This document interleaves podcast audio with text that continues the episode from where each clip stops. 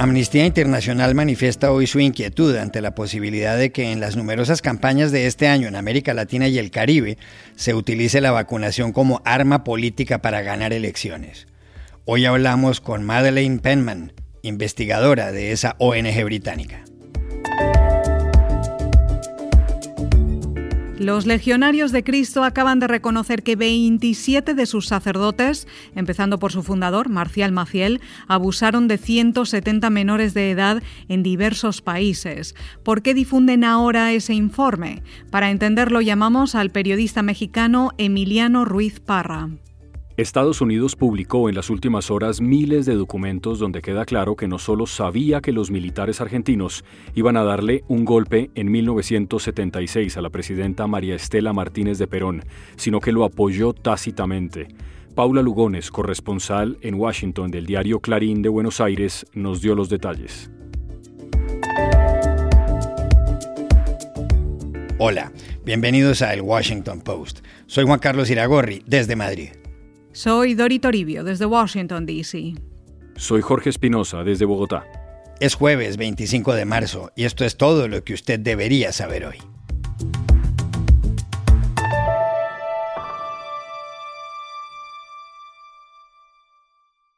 Amnistía Internacional muestra hoy oficialmente su inquietud ante la eventualidad de que en las campañas a las numerosas elecciones que tienen lugar este año en América Latina y el Caribe se utilice la vacunación contra el coronavirus como instrumento político. La ONG británica, fundada en 1961, deja clara esa preocupación en un informe titulado Las vacunas en las Américas, que lleva por subtítulo 10 imperativos de derechos humanos para garantizar la salud de todas las personas. El informe se publica hoy. El documento alude a los comicios que se llevan a cabo este año. Los hay presidenciales el 11 de abril en Ecuador y Perú, el 19 de septiembre en Haití, el 7 de noviembre en Nicaragua, el 21 en Chile y el 28 en Honduras, y los hay legislativos el 6 de junio en México y el 24 de octubre en Argentina. En este contexto, ¿cuál es la alerta que está lanzando Amnistía Internacional? Se lo preguntamos en México a Madeleine Penman, investigadora regional para las Américas de esa ONG. Sí, la preocupación está basada en nuestra experiencia como organización internacional de investigación desde hace 60 años. Y esa experiencia nos muestra que las elecciones son momentos tormentosos para los países. Tomamos solamente a ver las elecciones presidenciales que va a haber este año en Perú y Ecuador en abril y en noviembre tenemos un mes enorme con elecciones presidenciales en Honduras, Chile y Nicaragua. Bueno, las elecciones son momentos en donde las autoridades pueden silenciar a sectores de la población que les son críticos o a veces se hace un uso excesivo de la fuerza en contra de manifestaciones y introduces el tema de vacunas y se despierta la preocupación del uso político de la vacuna para fines electorales. Eh, sabemos también eh, que esa es una posibilidad y estaremos muy atentas para monitorear que ese contexto electoral no menoscabe el derecho a la salud de todas las personas en la región.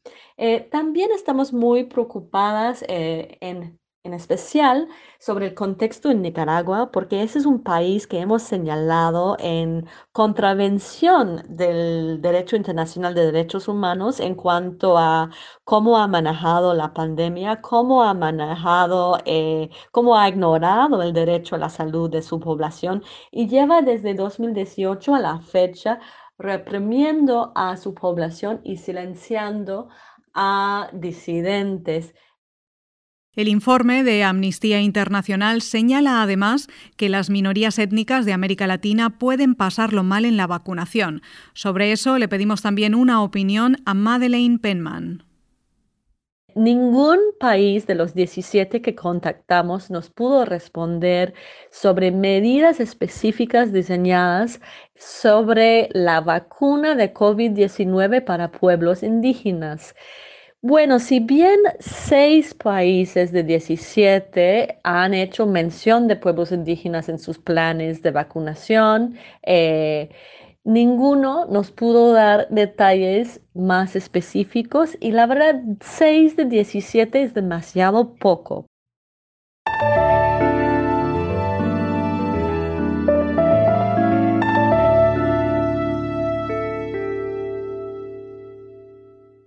Esta semana, los Legionarios de Cristo publicaron un documento según el cual 27 integrantes de esa orden católica abusaron de 170 menores de edad en diversos países. El documento se titula Informe 2020, Verdad, Justicia y Sanación. El texto reconoce que 17 de esos actos de pedofilia se produjeron en México, 8 en Estados Unidos, 6 en España, 4 en Brasil, 2 en Italia, igual número en Chile, 1 en Colombia y otro más en Venezuela. De acuerdo con el informe, 50 víctimas han sido resarcidas. Los legionarios de Cristo admiten que el sacerdote mexicano Marcial Maciel que fundó la orden en 1941 y que murió hace 13 años, abusó de 60 menores de edad. Maciel debió dejar la dirección de los legionarios en 2005 y se retiró del sacerdocio en 2006. Considerado un gran recaudador de fondos para la Iglesia Católica, su historia está llena de episodios oscuros. Fue acusado de plagio, tuvo hijos con varias mujeres y abusó de algunos de ellos, y alguna vez estuvo hospitalizado por haber usado heroína. Otros sacerdotes aparecen mencionados en el informe. Es el caso de Fernando Martínez Suárez, que abusó de ocho niñas en un colegio en Cancún, en México, y de Antonio Rodríguez Sánchez, que abusó de un niño de 13 años. Los legionarios de Cristo, o la Legión de Cristo, como también se los conoce, operan en 21 países y cuentan con 1.700 integrantes. ¿Por qué decidieron publicar este informe ahora? Se lo preguntamos en México a Emiliano Ruiz Parra, periodista especializado en asuntos de la Iglesia y autor de varios libros. Cuando se empezaron a acumular las denuncias de abuso sexual a Maciel y para la Legión de Cristo fue inevitable reconocerlas, su estrategia eh, de comunicación fue decir, Maciel era una manzana podrida y por algún misterio divino, eh, Dios eligió esa manzana podrida para fundar una organización santa como la Legión de Cristo. Este informe es una extensión de esa estrategia. Nos están diciendo ahora que Maciel y además su círculo cercano eran las manzanas podridas. ¿Cuál es la intención? Es deslindar, separar a la Legión de Cristo de Maciel y ahora también de su círculo. Para que en algún momento se pensó que la iglesia iba a extinguir a la Legión de Cristo, lo cual eh, no ocurrió, no lo hizo ni Benedicto ni Francisco. Em, pero lo que la Legión quiere ahora es eh, sostener esa gran empresa religiosa, eclesiástica y financiera que es la Legión, que produce cientos de millones de dólares, y decir una vez más, em, la Legión no es lo mismo que Maciel, lo cual no es verosímil y no es cierto. Si Maciel pudo sostener eh, más de 50 años eh, de ser un abusador con denuncias que no prosperaron, fue justamente por una gran red de complicidades. Y lo que vemos ahora es la intención de mantener y sostener esa red.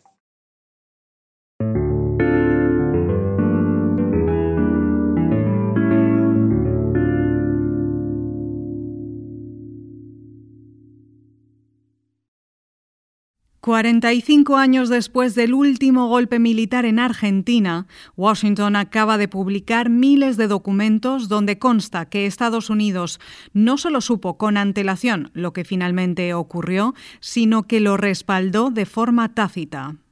Se trata de 43.000 páginas que se encontraban en los archivos nacionales en la capital estadounidense. Ahí queda claro que tanto la CIA, dirigida por George Bush padre, como el secretario de Estado Henry Kissinger y el presidente Gerald Ford estaban enterados. La noticia que estos funcionarios tenían en Washington es que los militares argentinos iban a derrocar a la presidenta María Estela Martínez de Perón o Isabelita Perón. Ella era la vicepresidenta cuando su marido, el presidente Juan Domingo Perón, falleció el 1 de julio de 1974. Los golpistas, comandados por Jorge Rafael Videla y en cuyo grupo se hallaban otros militares, como el teniente general Leopoldo Fortunato Galtieri y el almirante Emilio Eduardo Masera, depusieron a Isabel Perón el 24 de marzo de 1976. Poco después, Videla tomó parte en una ceremonia. Yo, teniente general Jorge Rafael Videla, Juro por Dios nuestro Señor y ante estos santos evangelios desempeñar con lealtad y patriotismo el cargo de presidente de la Nación Argentina y observar y hacer observar fielmente los objetivos básicos fijados y estatuto para el proceso de reorganización nacional y la constitución de la Nación Argentina.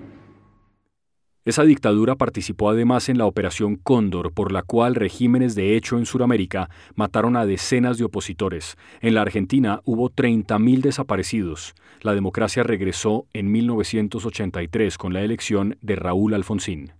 ¿Qué es lo que revelan los documentos que acaban de publicar los archivos nacionales en Washington? Se lo preguntamos a la corresponsal del diario Clarín de Buenos Aires en esa ciudad, Paula Lugones. En ese enorme enjambre de documentos desclasificados hay varias pruebas. Por ejemplo, un cable del embajador de Estados Unidos en la Argentina en ese momento, que se llamaba Robert Hill, que estaba dirigido al Departamento de Estado, que decía que el almirante Macera, que era uno de los golpistas, se reunió con él y le dijo que los militares podrían tener que intervenir muy pronto porque había un vacío de poder. En otro cable, Hill dijo directamente que la embajada les había dicho a los militares que reconocería a un nuevo gobierno en Argentina. En otro documento de febrero de 1976, se ve un informe dirigido al secretario de Estado, que en ese momento era Henry Kissinger, sobre un posible golpe de Estado en Argentina, así, titulado así el informe con todas las letras, y mencionaba incluso la posibilidad de que cometieran violaciones a los derechos humanos. Ese documento dice a Kissinger que esperaba que los golpistas fueran amistosos con los Estados Unidos. Incluso decían que Videla, que fue el líder de la Junta Militar, iba a ser un líder moderado. En otro documento firmado por el entonces jefe de la CIA, George Bush padre, eh, le, le, mencionó al presidente Jerry Ford el 11 de marzo, o sea, 13 días antes del golpe, que era inminente la toma del poder en Buenos Aires. La conclusión de estos documentos es que si bien Estados Unidos no instigó el golpe, al menos no se prueba esto por ahora, Hubo sí múltiples contactos entre los golpistas y los funcionarios estadounidenses y muestran que Estados Unidos los apoyó tácitamente, apoyó a los militares porque sabían perfectamente qué estaban tramando y no hizo nada para evitarlo. De alguna manera muestran que Estados Unidos pensaba también, como los militares argentinos, que la única salida para el caos que reinaba entonces en Buenos Aires y en toda la Argentina era un golpe.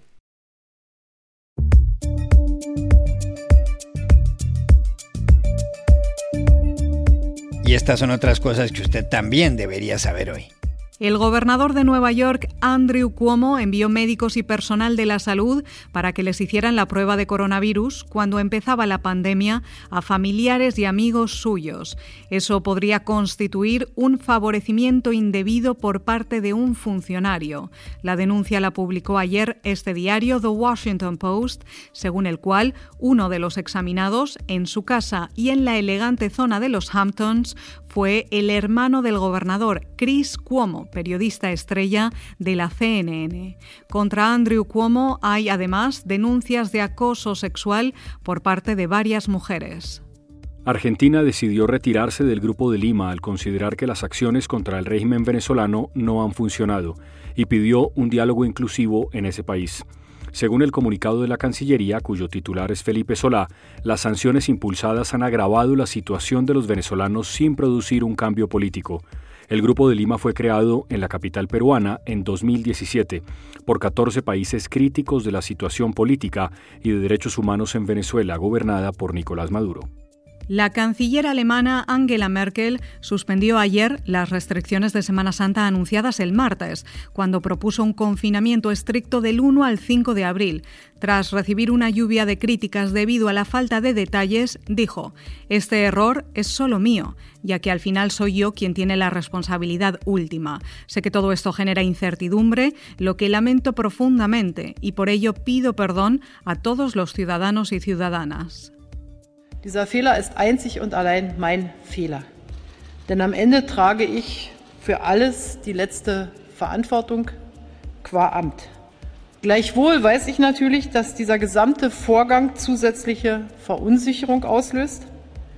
Das bedauere ich zutiefst und dafür bitte ich alle Bürgerinnen und Bürger um Verzeihung.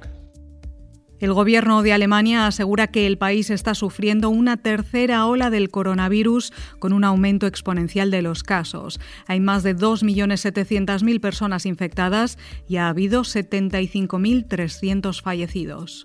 El presidente de Estados Unidos, Joe Biden, encargó a su vicepresidenta Kamala Harris del manejo de la crisis migratoria en la frontera con México. No hay una persona más cualificada para un trabajo tan duro, dijo.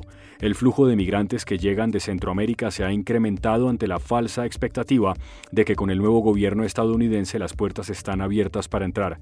En febrero, más de 100.000 personas fueron detenidas y casi 9.500 niños sin compañía cruzaron la línea limítrofe. Los menores se encuentran en refugios. Y aquí termina el episodio de hoy de El Washington Post, El Guapo. En la producción estuvo John F. Burnett. Por favor, cuídense mucho.